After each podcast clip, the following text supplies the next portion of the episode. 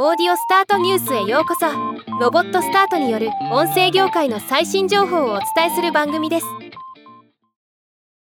Amazon オーディブルが2023年10月27日より平野啓一郎さんの新作書き下ろし小説「息吹を声優の立花慎之介さんの朗読で配信しました。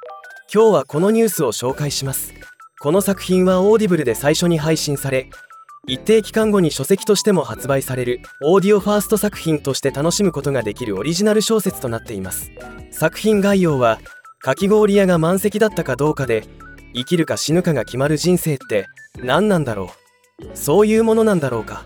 人の一生ってそういう偶然の積み重ねなの？とある夏の日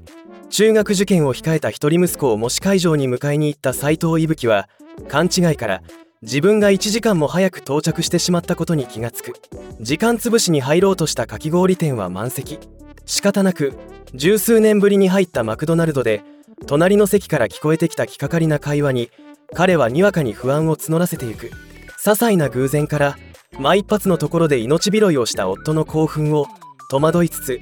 安堵とともに受け止める妻の笑み。しかしその日から家族の平穏な日常は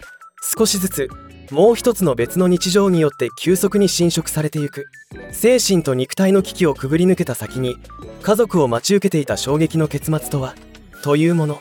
原作者と朗読者のコメントも発表されました。平野啓一郎さんコメント。息吹は偶然がもたらす人生への影響をもう一つの人生という視点から浮き彫りにした短編でその大きな分岐のきっかけは日常の中のほんの些細な出来事なのだという点を強調したかった。それなりに抽象度の高い物語だけに耳で聞いていてよくわかるように各場面のコントラストを工夫した立花慎之介さんの朗読はどうしても黙読が前提となっているような私の文体を立体的に立ち上がらせてくれて作品に空間的な広がりを与えてくれた。読書という行為では不可能な現実と非現実とが溶け合う感覚を目を閉じて味わうという醍醐味に浸ってほしい。立花慎之介さんコメント。収録時にディレクターさんといろいろディスカッションさせていただいたんですが今回の収録は色をなるべくつけずに